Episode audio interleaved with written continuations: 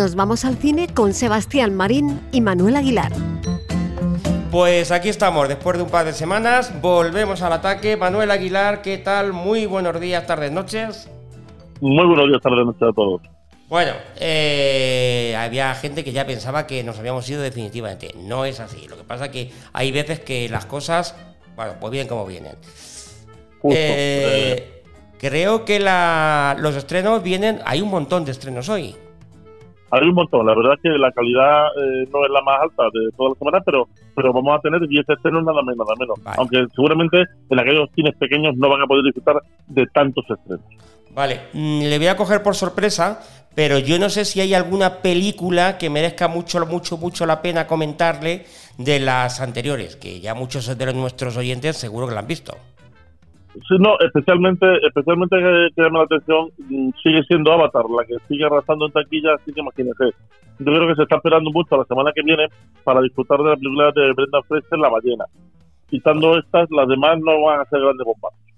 Bueno, pues, pues vamos al lío. A mí esta semana sí que hay alguna que me llama la atención, te lo confieso. Pero bueno, ¿por dónde empezamos? ¿Empezamos por lo mejor? Empezamos por lo mejor. Venga. Mire, nos vamos con Babylon. El director de La La Land, Damien Chazelle, vuelve al mundo del espectáculo con este drama de tres horas con Brad Pitt y Margot Robbie en una película sobre cómo ajustarse al cambio de los tiempos. Pero Vamos, lo que le pasa a Sánchez cada vez que se salte una promesa al día siguiente a verla esto. o, también el PP que ahora dice que estarán contentos con los votantes de centro izquierda de su fila. Pero bueno, el tema fue mucho más importante. Fue la adaptación de la estrella del cine mundo del, cine mudo al sonoro.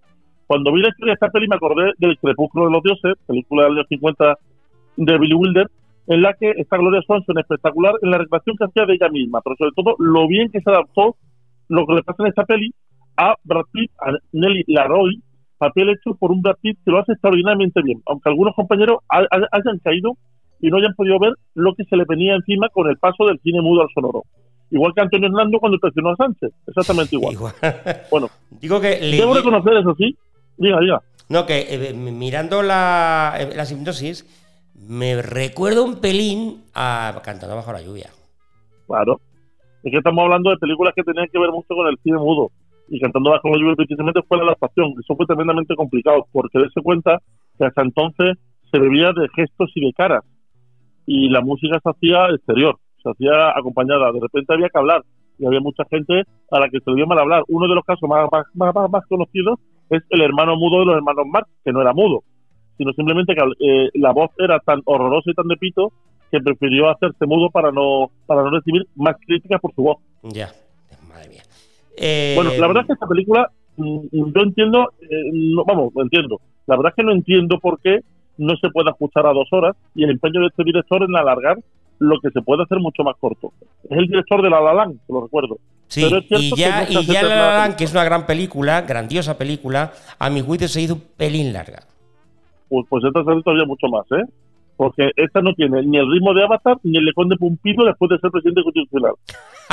Oye, déjalo que se ha puesto las pilas, pero bueno, ya veremos. Hombre, vamos, a sacar una cosa que lleva 14 en un cajón. Por eso, por eso, por eso.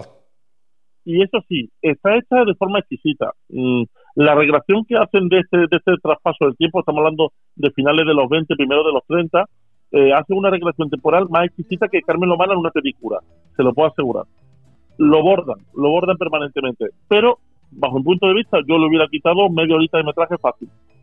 O sea, es lenta. Muy lenta. Brad Pitt tiene alguna película de acción trepidante como eh, Ballad Train, que vimos este agosto, pero después nos encontramos con otras muy lentas, como es el caso de Babylon. Eso sí, si tienen tres horas, pasen a disfrutarla. Se le puede hacer un poco larga, pero ¿qué no es largo en esta vida? Pues lleva usted toda la razón. Más cosas. ¿Por dónde, dónde nos vamos ahora? Pues nos vamos a una comedia, fíjense, nos vamos justo a lo contrario, una película de hora y cuarto. ¿Hora y cuarto? Hora y cuarto. Una película francesa con el Sabat extraordinaria, divertidísima. Se llama Increíble pero cierto.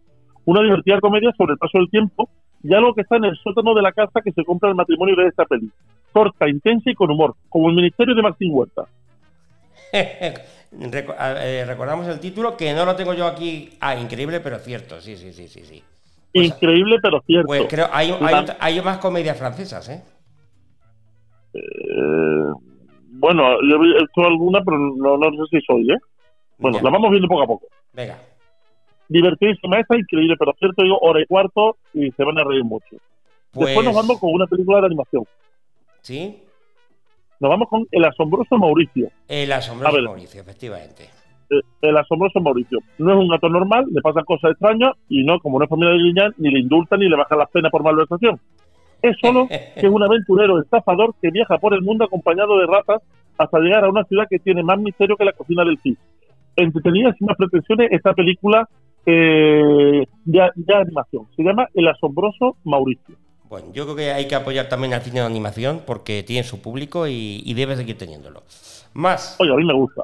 A mí me gusta. Así que eh, yo recuerdo alguna vez yendo al cine con un, con un niño y nos peleábamos 14 por ir a ver una película infantil y éramos 14 acompañando a un niño. Yo, yo decía muchas veces en la entrada de taquilla, esto no cuela, ¿eh? 14 para llevar un niño no cuela. No, no cuela. No Pero en fin.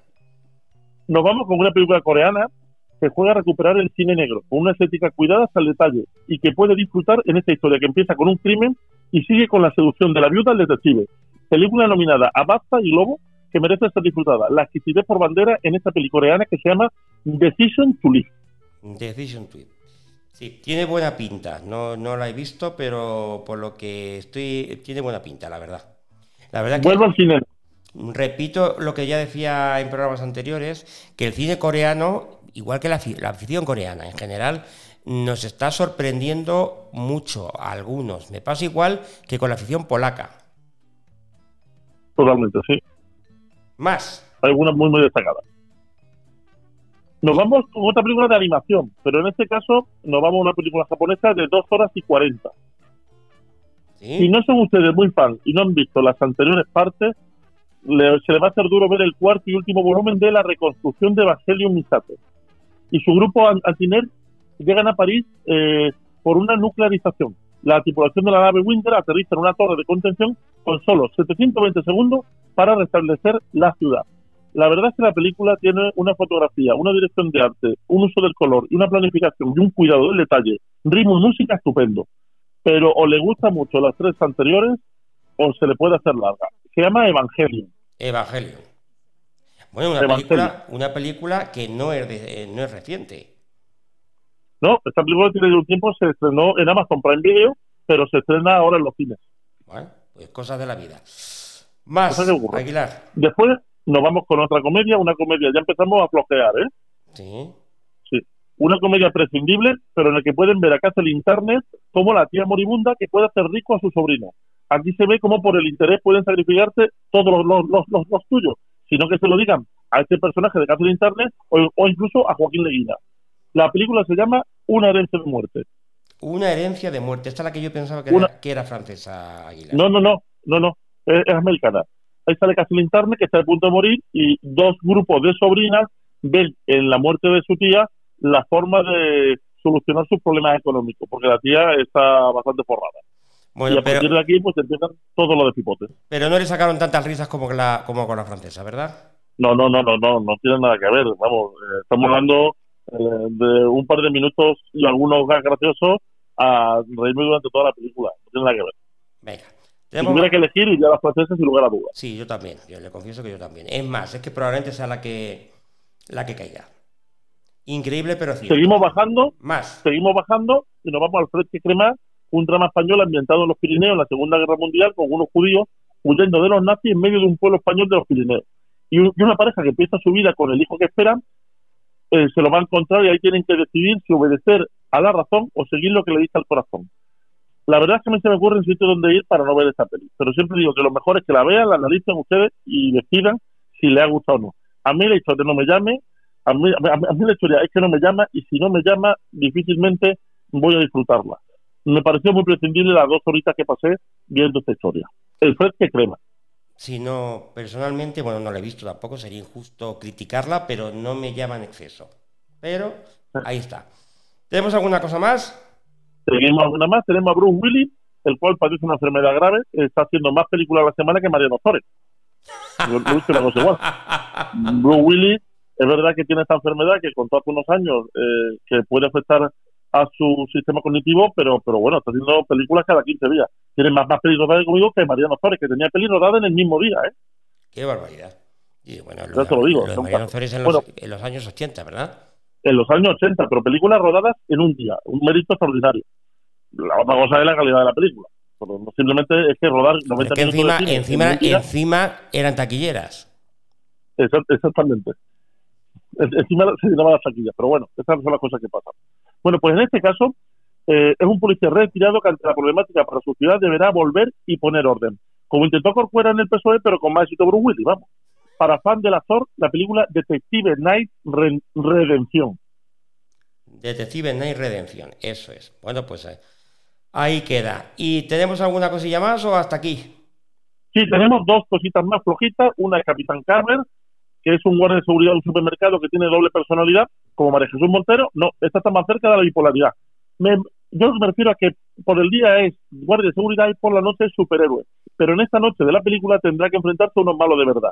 Se llama la película Capitán Carver. Una película de acción entretenida, pero se le ven mucho las costuras. Bueno, pues ahí, ahí queda. ¿Y la última? Y la última, una película que se llama Ocho años. El tema es sensible porque va sobre una pareja homosexual que se separa y vuelve y vuelve a intentar ser amigos al menos. Pero a partir de aquí todo empieza a caer. Porque la película hace más agua que una bolsa de hielo en el infierno. Es la historia de una pareja gay, se discute y quiere recobrar su amistad, al menos visitando la isla de La Palma, lugar donde se conocieron. Y la película en general, que se llama Ocho años, tiene menos interés que tres euros una cuenta corriente. Pues eh, ahí queda, Hilar. Eh, son las eh, películas de esta semana. Y hemos llegado al final, en este caso. volvemos la próxima semana. Ahora ya, yo creo que sí. Esperemos que sea permanentemente. Esa es la intención. Bueno, pues ya lo saben. Tenemos un montón de películas, en este caso, creo que son 10. Los estrenos, vayan al cine porque la película puede ser mejor o peor, como siempre. Pero vista en pantalla grande, tiene un plus. Sí, y además, también le digo una cosa. Eh, a mí ha pasado, yo creo que nos pasará a todos. Hay películas que la ves en un momento de tu vida y no te gustan porque la temática no te llama la atención y vista 10, 15 años después, resulta que sí. La película es la misma, simplemente has cambiado tú. Por tanto, lo que yo le digo, mi opinión hoy, pero que posiblemente ustedes tengan otra. Así que eh, véanla, disfrútenla y vean si están de acuerdo conmigo o justo por lo contrario. Aguilar, hasta la próxima semana. Hasta la próxima, un placer. Adiós y a, y a todos ustedes. Vayan al cine, ya lo saben. Un abrazo y hasta la próxima. Bye.